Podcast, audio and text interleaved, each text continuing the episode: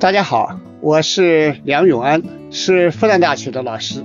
长期以来，我主要是研究比较文学、比较文化，特别关心我们当代青年在社会生活中啊，面临着城市化、中产化和精神领域的青春化的问题。我们现在千千万万的年轻人正处在一个社会的大转型时期，生活环境日新月异，方方面面。都有一些新的发现、新的体会，同时也会有很多新的困惑。所以在这一档我和新世相光之来处共同出品的播客里，我想和大家一起聊一聊我对这些新问题的一些想法。希望通过这样的分享，给大家的生活带来新的一个思路。在这个过程中啊，我也和大家一起分享我自己感兴趣的一些书、一些电影，还有一些歌曲。在分享之后呢，也希望大家多多给我留言，我们也可以交流。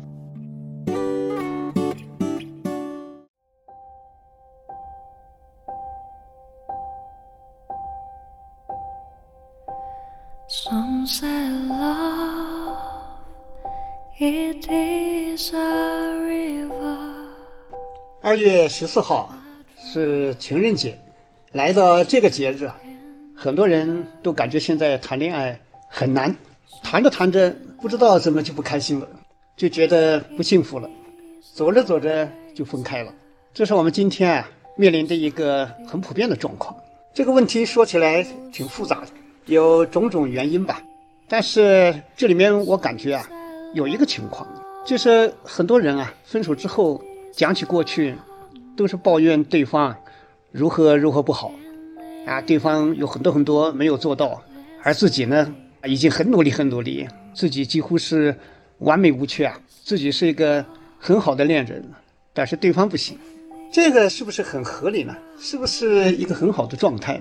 我觉得这个还是需要思考一下的。就每个人啊，在回顾的时候，就看看爱情的失落里面有没有自己的一些原因呢？所以这个反思啊，其实是很重要的，它能够。极大的促进人的成长，使自己变成一个能够很好的谈恋爱的人。所以今天我就想讲一讲，就爱情中的人啊，往往会有一些误区。就这个误区，总的来说就叫身在福中不知福。就有时候可能不太明白，就是你爱情中的很多不高兴啊，它并不是爱情本身有什么特别大的问题，而是自己内在的一些观念、一些期待，造成我们。对爱情的疑惑，甚至啊失望。我今天呢就想讲一讲，在这个身在福中不知福啊，它有五种状态。那么从这五种状态啊，来和大家一起来看看，我们应该怎么去认识这个爱情。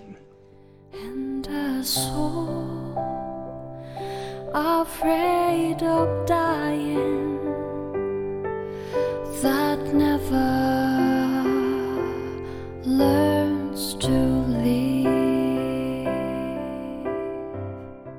先看第一种，第一种我们可以用一个中国古代啊，就是战国时期的寓言来概括，就叫做买椟还珠。这个寓言是战国时期韩非子写的，他就写一个人啊去买了一个很珍贵的一个宝珠，那装着那个珠子的那个盒子啊，装饰感特别好，很漂亮，材质也好，所以这个人呢后来呢就把珠子还给了那个卖主，要把这个盒子留下来了，啊，那么好的珠子不要了。这个就是典型的主次不分呐，就是把表面的看得眼花缭乱，很喜欢把最珍贵的东西啊丢弃了。其实我们一些谈恋爱的人，有时候往往啊也会陷入这么一个问题里边去，就是你好不容易爱上一个人啊，心里砰砰跳，那日子都变得不一样了。你看这个大学里边图书馆，如果你看到一个女生托着个下巴坐在图书馆里不看书，眼睛呢看着窗外。有时候会莫名其妙的笑起来，哎呀，这就是一种恋爱的状态了。所以这种状态呀，这种心情是特别特别的美好的。因为我们在这个世界上，你要遇到真正的爱情，那才有这种心情啊。那有时候你看到一个人啊，颜值很高啊，或者是很有钱，那么呀会羡慕他，想追求他或者怎么样。这种情况当然也是有的，哎，其实也不少。但我觉得这种情况。这个可能属于那个对生活的理解啊，还比较简单吧。就真正的理解生活的人，真正的有深厚的内在的精神的深度的人啊，就他们谈恋爱的时候，往往就比较单纯一些，就特别的沉醉。所以我们说，遇到一个这样的人，那是哎一个非常非常运气的人啊，因为在这个世界上茫茫人海啊，那么多人，你要遇到啊，这已经是特别特别的幸运了。然后呢，又能走到一起，啊，那更是一件特别幸福的事情，是可遇不可求啊。我们经常说啊，得之我幸啊，失之我命，说的大概就是这种情况了。但往往就是我们遇上了，爱上了，走到一起了，但是对这种相遇的这种幸福啊，认识不够，就总是不理解。我们作为一个活在这个世界上的人，你这一辈子啊，其实呢，你能遇上啊，那已经是天大的喜事了。是要好好的维护它、珍惜它，那就是你的一辈子啊！是中国明朝的时候有一个给小孩子启蒙的书，叫《增广贤文》。这本书里引用了戏曲《牡丹亭》里边的一段话：“百世修来同船渡，千世修来共枕眠。”哎呀，你看这个话说的多深呐！这个非常值得体会的。所以这样的相遇啊，要把它变成一生的一个起点，就变成我们生命中。一颗最宝贵的种子，去培育它，去呵护它，要把它当做最核心的东西，去百倍的珍惜啊！但是因为我们就是因为太年轻了，就是你谈了个那么好的恋爱，但是呢，你觉得好像这是个很普通的恋爱，就跟那个世上万万千千的人的恋爱是一样的，所以就不明白它的珍惜性啊，所以动不动就为一些鸡毛蒜皮的事儿就要生气啊，就要闹别扭啊，就要这个互相啊种种不满意啊。最后那个越气越多，到最后想，反正这个世界大得很，天涯何处无芳草，那我可以找更好的，换人，那么分手了。所以我见过一些青年的朋友啊，我们的一些学生，就后来呢分手了，过了一段时间呢又谈恋爱了，谈了以后啊，往往会出现这个情况，就前面那个谈了好几年分掉了，又过了半年呢，一年呢，最后又遇上一个，然后呢又谈起来，谈了几个月啊，就发现不对劲儿。就发现对不上，两个人呢，很多方面比较僵硬。这个时候才发现大事不好，哇，才知道原来那个前男友啊，或者那个前女友啊，其实是很好的，哎呀，甚至可以说这辈子可能就很难再遇上这样一个了。才知道自己那时候啊，啊，真的是年轻了，啊，就不知道对方和自己是一个生命相依的关系，啊，就以为天下这样的人还很多。这时候才明白自己是身在福中不知福了。所以这时候呢，一辈子可能就后面再也遇不上了，那怎么办呢？那往往按照一个世俗的节奏，找个还可以的人结个婚呐，甚至生个娃啊，那么就这么过了啊。那个原来叫你面红耳赤、心跳不止的人呢，就遥遥的再也见不到了。这是想从头开始吧，是完全不可能了。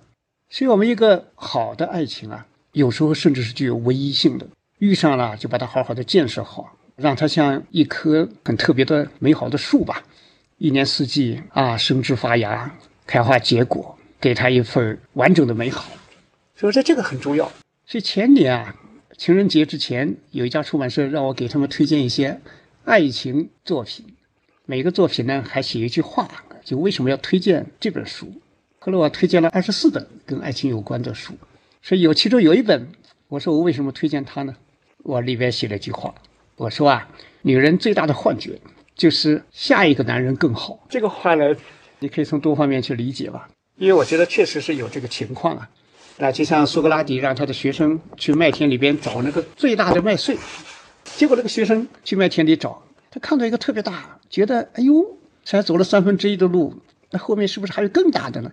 那继续走，后来也看到一些挺大的，但是比不上前面那个，走完了，最后哦，再也没有看到更大的，这时候才知道，因为不能回头啊，才失去了真正的那个最好的。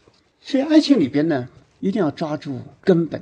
我是特别的重视，我觉得那个像初恋呐，或者让你心里边一眼对方就落到你的心里去的这种，一定是不要把它当做个普通的恋爱，也不要用一些外部的其他的一些小的各种各样的不高兴啊或者什么东西，变成一个把自己的爱情啊让它变得枯萎的那样的一些东西，那些都是次要的。所以不能用那个东西来衡量感情，所以这个爱情呢，它是需要一种能力的，因为它是一个真的是一个战略性的东西，是一个考验人的眼光的东西。不能是因为因近舍远呢。韩非子讲的这个买椟还珠，那这就糟糕了，太重视那个赌，重视那个外部的东西，而没有重视那个珠，啊，那个宝贵的那种珠啊，那个特别珍贵的东西。这以前我记得我们复旦大学有个女留学生啊，她到新疆去，后来在新疆靠边境的地方呢，看到一个放羊的青年，是个少数民族，是个柯尔克孜族，一下子就爱上他了。后来他还告诉自己外国的父母，结果父母呢严厉的骂他，啊，就让他赶快放弃，说是他地位又低啊，农民嘛又穷啊，或者怎么样，怎么能跟我们相配呢？如何如何如何？高压之下，这女生后来也只好又回来了。回来以后呢，但是我看到她脸上的那种忧郁啊，我就想想这一辈子她心里边能不能缓过来呀？可能她后面会。门当户对的去找了一个经济上、社会地位上都差不多的人，但是他一辈子可能会不会丢掉了魂儿啊？就说，所以这个啊，我觉得爱情呢，它有一个特点，它有一个最根本的一个特征，爱情使人安静，爱情呢让人简单。我们在现代生活里边，现代社会它一个基本规律是让人越来越复杂、越来越沉重，你越来越长大。然后你面对那些形形色色的功名利禄啊，然后呢得失啊，各种人情世故啊，你不得不复杂。但是爱情呢，让你简单，就是你一下子觉得世界上这个什么事情呢，变得呢，一下子生活就有了一个尘埃落定，就觉得两个人有这么一份好的感情，那也值了。所以这个事情呢，这个世界呢，一下子变得就不是那么难解了。尽管你要经历外部的很多事情，但是你的内心里面是温暖的。是明亮的，这就好了，这就对了。所以我们一定要特别的珍惜，就是你遇到了这个人，然后你自己那么热烈的投入，你就不要多想了。我觉得很多人，我的看下来，我觉得想的太多。本来已经难得的遇上了，但是呢，还要加上其他标准。哎呀，后来又是什么他的学历啊，他的地位啊，他的什么什么这些东西呢，也不是说完全不考虑，但我觉得不是最重要。所以你能遇上就是最大的福了。所以要身在这个福中啊，要知这个福，然后呢，以这个为起点去创造一个生活啊，一起努力。我觉得这就最好。所以这就是一种身在福中不知福，把事情搞乱掉了，也背离了这种爱情让人简单、爱情让人安静的这么一种最基本的特性。所以这是一种。还有一种是什么呢？第二种呢，我把它概括成呢，就是一种麻木不仁的状态。什么叫麻木不仁呢？就是这几年，我其实有个问题上，我是有点觉得，我是不太赞成的。就是很多人就讽刺、打击暖男，但我知道这个暖男也是各种各样的。有的呢是那种稀里糊涂的，反正就是也没什么自己的发展的要求，那只会去用通俗的话来说，就是舔狗啊等等。但是呢，有的暖男不是这样，就是你遇到一个很温暖的男生，然后他呢因为陷入到爱情里边去，所以他就特别忘我。哎，什么都为你考虑，什么细节呢都想来照顾你，就让人感觉好像缺乏个性啊，啊，缺乏一种阳刚之气啊，啊，或者是缺乏一种勇武的那种那种气质。但是这个时候呢，我觉得还是要仔细的分辨一下，就是人呢一谈恋爱，我觉得有一些男生他是这个特点的，他一投入之后呢，就是百分之百的为对方想，然后直接只要对方高兴，他什么都愿意做，这就是用心谈恋爱的一个特点了。他不是用脑子，所以这个是显得有点幼稚，但是也很可爱啊。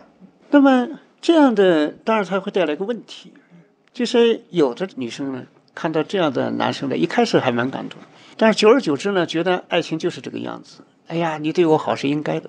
一旦形成这么一个逻辑啊，形成这么一个相互之间相处的模式的话，这就问题就来了，就是觉得你为我做任何事情都是理所当然的。你既然爱我。你就要为我做一切。那么一旦有这种感觉之后，这样的一种习惯之后啊，他就会在爱情里面感受不到温暖，就感受不到爱情了。因为什么东西变成理所当然的，那心里也就不会有什么感动了。所以这个爱情本身呢，它就变得有点怪了，就有点冰凉了，就变成一个程序了。在爱情里面呢，实际上就是这样的啊，只要是一旦心安理得，一旦觉得对方对自己是完全应该的，那么这个时候就会忘记。对方的他的一片那种爱心吧，或者是忘记了对方的努力，就这一点，我觉得男女都通用啊，女生对男生，男生对女生，他陷入这个模式，他都会有这个问题。所以有时候就忽略了一种对方对你的这种爱，然后在背后他的那种深情，或者说他的那种努力。因为我是以前印象很深的，有个男生他出去交流吧，在国外。那本身那个交流学生也没多少钱，他这个男生也不愿意叫家里为他花钱啊，平时也勤工俭学，很努力。从海外回来的时候，想给女朋友带一个礼物，所以他琢磨来琢磨去，其实街上也走了好几趟，那钱又不多，然后呢，最后买个苹果音乐播放器。结果呢，当然他也不能买那个特别贵的，也没那么多钱，所以他已经是很努力了，哎，很多是用了很多时间的。去斟酌这个事情，他带回来之后呢，这女朋友觉得他这个买的也不是什么，只能算是一个中下档，也不是什么高档的，所以也没怎么在意，拿来就放在那里了，从来也不用。所以这时候啊，一个我们说一个人一旦是他是在被爱中，但是感觉不到爱，那就麻烦了。所以在这个世界上，就是有的人呢，我觉得身在福中啊，他不能用心去体会，而是他过于用脑子去衡量。用那种，哎呀，世俗的、外部的那些贵不贵啊，是不是很稀奇啊？等等，用这些东西来衡量，那就出问题。所以我们看这个历史文学里边，你说简奥斯汀写的那个《理智与情感》里边那个爱德华，你看他，他一方面呢遇到了艾莉诺啊，他很喜欢她，但是呢，他是在四年前和那个露西和这么一个小姐订了婚了。这个露西呢，也是一个一般的家庭的女孩子。所以呢，你看这个爱德华，他就是他为自己考虑的很少。尽管他爱上了这个艾莉诺，但是呢，他实际上还是忠实于和那个露西的婚约。露西因为家里穷吧，所以你看爱德华的妈妈就坚决的不能不同意这个婚事，一定要让他要娶一个另外一个有钱的女孩子。结果呢，你看爱德华心里其实他并不见得爱这个露西，因为我们有时候定一个婚约啊，或者是决定爱情太年轻了。其实往往有时候也有点不是很能做好一个好的判断，所以我就说，为什么我们现代青年一次就把恋爱谈对的概率很低？但是爱德华还是要忠诚于自己的原来的承诺吧，所以他还是要去跟那个露西结婚。心里其实不见得爱她，因为他爱后来他真正发现自己应该爱的是艾丽露，所以那个爱德华的妈妈很生气啊，是个有钱的妈妈，最后就剥夺这个爱德华的他的这个继承权，把财产要给他的弟弟。所以你看，爱德华这个人啊，他就是一个暖男，他不想让任何人伤心，那他宁可委屈自己。但他都万万没想到，这个露西是个用脑子去谋略生活的人，所以他一看这个爱德华最后遗产没了，他怎么办呢？结果呢？你想想，他结果却突然就去对爱德华的弟弟献殷勤，居然迅速的跟他弟弟结了婚。后来那个爱德华最后终于跟那个艾莉诺走到了一起。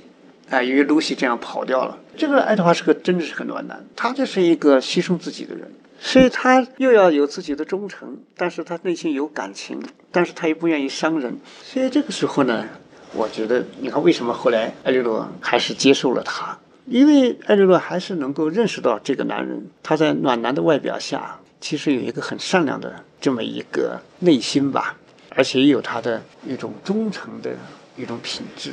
所以我觉得这个就是这个在乔斯汀他在写这个小说里的时候，就写这种暖男这个类型的暖男，哎，他其实是非常的有感情的。但有时候我们就往往就忘记了这一点。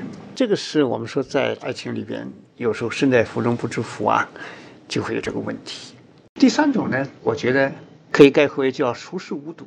什么叫熟视无睹呢？就是你看到这个男人对你很好，但是呢，就是不知道他背后。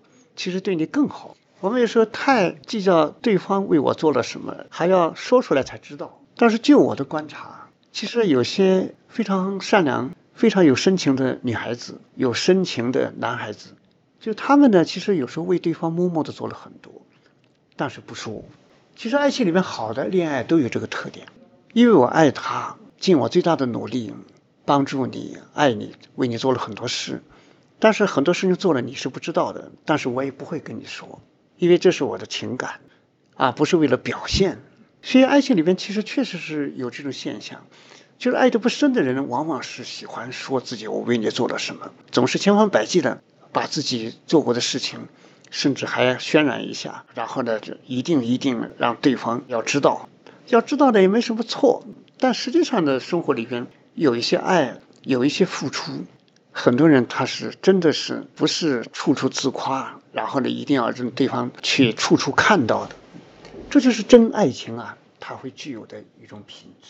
你像那个美国作家亨利·詹姆斯写的那个一位女士的画像里面那个拉尔夫，他对自己的表妹伊莎贝拉其实是非常爱的，但是他自己这个爱呢，就默默的没说出来。他就眼看着这个伊莎贝拉后来上当，去嫁给了奥斯蒙德，他一直默默的关护着他，观察着他，到最后看他陷入了悲剧，赶紧去救护他等等这些。就拉尔夫这种性格，呃，一往情深。但是呢，他自己这种心情啊，自己后面默默的为他做的事情，他是真的就不会去说出来。其实我还是觉得这种不叫不容易，而是很珍贵。还有你比如说日本作家谷崎润一郎他写的那个《戏谑》，《戏谑》里边那个四姐妹里边那个老四啊，那个妙子呀，非常的有一种现代感。她谈过三个男朋友，但一个是富家子弟啊，还曾经私奔。哎，等等，这个就不提了。他又跟那个就是一个商店的一个学徒，一个摄影师板仓谈恋爱。这个板仓呢，有一次冒着暴雨啊，发大水的时候去救那个妙子。这个本身是一个很有感情的事情。但是这个板仓呢，你看他这个特点，就自己冒着雨来了，见到了这个妙子，还见到了来找这个妙子的，就是妙子的姐夫。哎呀，滔滔不绝讲自己一路多么不容易啊！就是一定要让自己对方知道我是冒着生死啊，啊危险啊来救你啊什么什么。哎，这时候你看那里边那个那个姐夫啊，听了他那么讲，哎，心里边其实是就有点看法。其实很多爱呢是没有说出来的，其实很多为爱而做的事情，我觉得可能一个男生或者一个女生为对方啊做了十件事，但是对方可能只知道三件。哎呀，但是呢。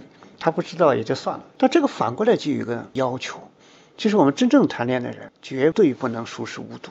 你要想到对方他那么关心你，比如说你一下子有点头疼，暴风骤雨之夜，哎呀，这个男朋友冒着暴雨到那个某某地方去给你买了一点开胃口的吃的东西，然后给你那么辛苦的送来，那这个你看得到。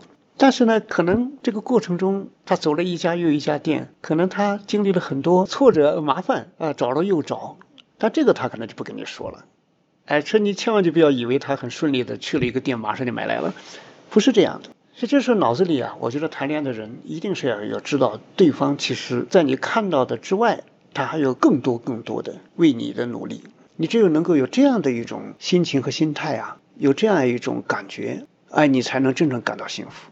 而不是说一十一二十二没看到什么都没有，我觉得这个感知能力就太差啊！这等于是真正的熟视无睹的这么一种这种无感状态，哎，那就麻烦。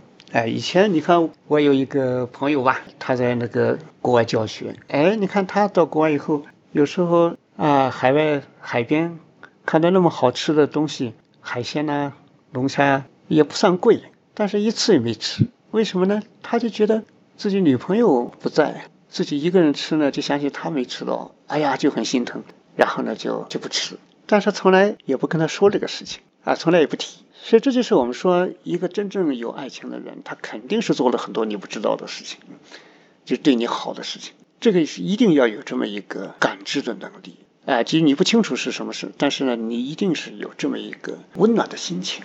所以这是一点。第四个方面呢，我可以把它概括成叫。不食烟火吧？什么叫不食烟火呢？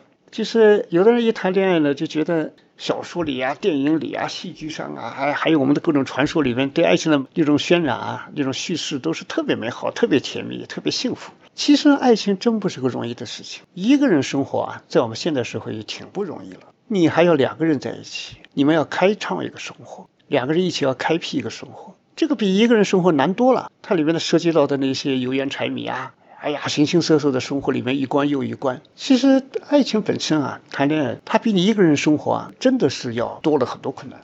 所以爱情的起点是迎难而上啊，有时候就会有这个错觉，就觉得一到爱情什么都美好了，什么都好了。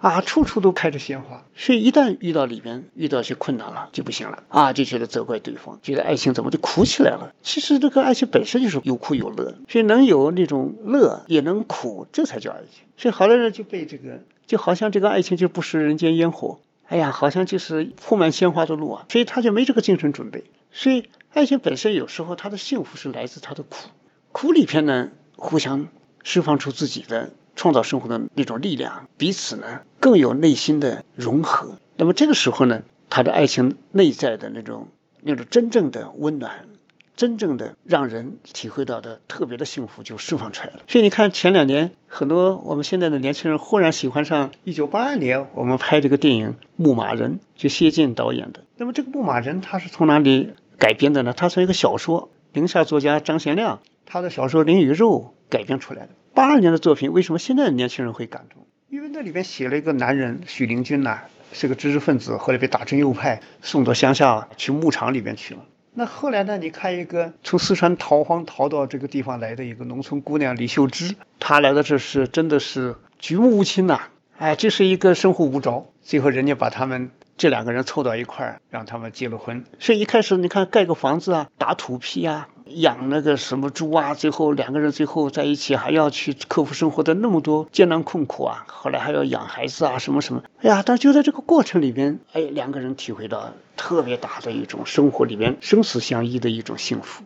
所以许灵均后来你看平凡，他的爸爸从美国回来要把他带走，他都不肯去了。这是我觉得就是在爱情里边，就是那个苦里边有时候是你甜的基础啊。所以说，我们要享受到这个爱情之苦，而这个苦呢，实际上是一种幸福。有时候我们就不太理解，因为爱情是爱人吧，人往往在顺境里边呢看不出什么，那谁都过得很乐。往往是在一点逆境里边，或者在一点困难里边，哎，人就特别的显示出来了。中国社会古代的汉朝司马相如，哎呀，你看他。一下子爱上周文君，嗨，结果周文君的父亲是个大富豪，气得把他赶出去了。你看这两口子出去过得，哎呀，那么艰苦了。最后两个人干脆跑到那个周文君的父亲的家里的附近去开个店，一个是粗衣淡茶啊，就这么粗茶淡饭的过啊。结果让这个周文俊的爸爸看了以后，脸上都挂不住了，只好给他们一笔钱。让他们过日子去，但是呢，我觉得后面这个结局啊，可能太温暖，太有点喜剧性了。但我觉得他中间那一段很有意思。我觉得他们一辈子可能最难忘的就是中间那一段啊，就像私奔呐，两个人过的那种，简直就是上一顿下一顿都没有保障了。所以我觉得这个是很有意思。我们在那个很多小说里面、电影里面都看到这种夫妻或者一对恋人，都是在艰难困苦里面，他最后。呀，越发的两个人体会到一种不一样的一种人生吧，一种价值或者一种感情。所以我们说，托尔斯泰说的那个话是很对的，就是幸福的家庭呢，家家相似；不幸的家庭各有各的不幸。但这里面我的理解呢，是有还有另外一个东西，就是遇到困难的时候呢，才显示出一家一家的不同，就是爱情和爱情的各自的不同的幸福。所以就在那个过程里边，人的那种个性啊啊，人的那种内心深处的那样一种对生活的那样一种向往啊。信念啊，勇气啊，都会出来，因为有这些困难，生活的过程就打开了不一般的东西了，就属于你自己的那个东西就打开了。要不然我们过得就很普通，就幸福让人家家相似。所以爱情呢，它有它的特别性。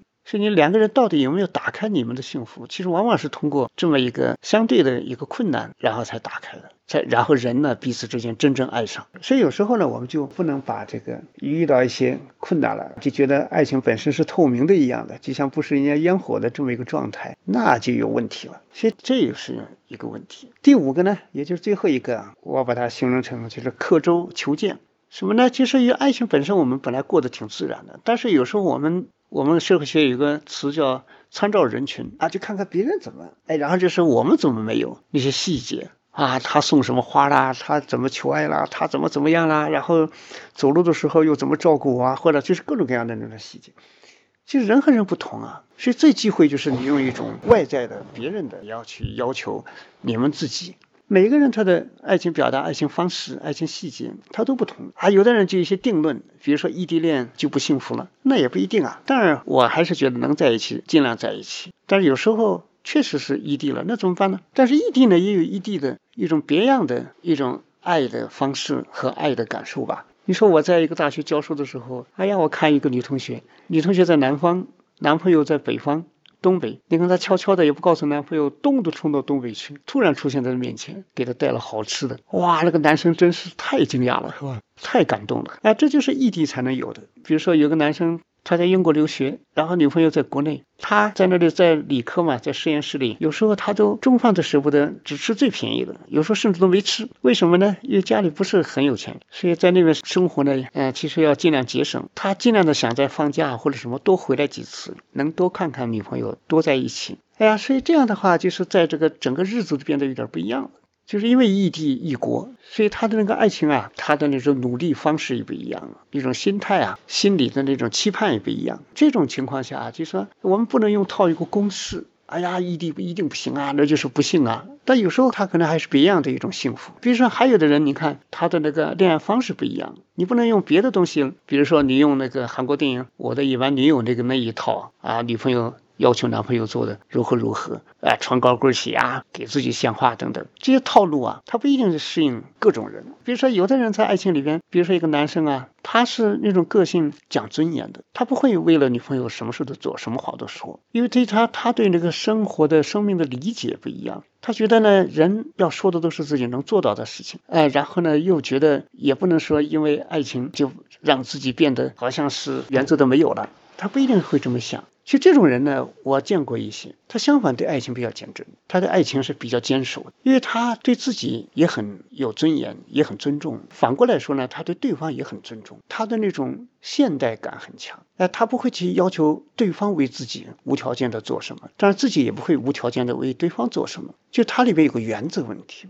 这里面都有双方的尊严，所以不会去随便去支配对方，或者随便的跨界。有的人一谈恋爱觉得，哎呀，我我要改变你啊，我要做什么都是对的。然后呢，你那些有些不对，我来，你要按照我的来，等等。哎，这个呢，其实呢，可能在农业社会里边觉得这个是理所当然，但是现代社会可能就不一定是这样。所以有时候可能你用一个标准来看，觉得，哎呀，他不够热烈啊，他好像不能为我做一切啊，等等等等。其实我觉得这也是有点所谓的刻舟求剑，就是你用一个套路，用一种外部的一些别的东西来要求对方，然后呢，一下子把一个真正的内心其实很尊重你的人，对爱情也非常的珍惜的人，结果呢，你就理解的就偏了啊，甚至呢，可能后来越来越淡啊，都会。所以就这些啊。身在福中啊，就是真正爱情有时候呢，他可能每个人的情况都不一样，所以最忌讳是用一些外部的东西，哎，来苛刻的要求，所以这时候也是对爱情来说，也是一个很大的一个摧毁的。所以我觉得这个就是在情人节这个档口啊，其实身在福中不知福啊，其实还有其他各种表现，也不能谈太多。所以我就觉得啊，其实我们对情人节之际啊，不光是送个花啊，吃个饭呐，开心一下。我觉得更重要的是，还是我们对这个爱情本身呢，要有一个特别深厚的一种相信吧，一种非常有一种真实的发自我们内心的理解吧，而不是把它变成一个在各种各样的杂念里边，然后使我们把这个爱情变得过于复杂，啊，或者过于套路，或者是它变得有一点儿过于的让你把它变成一种无限的童话的那种意识，我觉得这都有问题。所以这也是让我们要有一份好爱情啊，需要去理解。我想今天呢，就跟大家先分享到这些。最后呢，就给大家呢推荐一个情人节，我觉得可以听一听的歌曲吧。美国乡村歌手艾丽森·克劳斯，他那个唱的那一首《You Ask Me To》，呃，就这么一个曲子，我还是蛮喜欢的，嗯，蛮喜欢的，因为它里面这个词啊，我觉得还是写的挺好。他说：“只有简单的爱，真真切切。”我会这样做，直到天长地久。哎，说让世界管我叫傻瓜吧，只要这对我们两个人而言正确就好。所以我觉得这个就是把这个爱情呢尘埃落定，给它变得像它爱情的样子，不要杂草丛生啊，然后藤蔓缠绕，用一些外在的那些不重要的东西去替代了我们最单纯的那么一种内在的情感。所以我还是蛮喜欢这一首挺深情的歌的。好，祝大家情人节快乐！Long ago and far away, in my old common labor shoes, I turn away.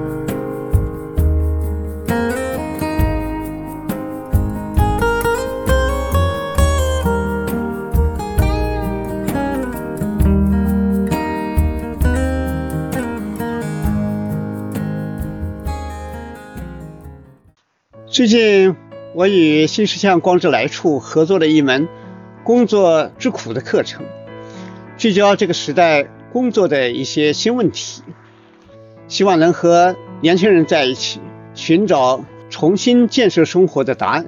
课程有三十节，如果大家对课程感兴趣，可以搜索“光之来处”公众号去看看。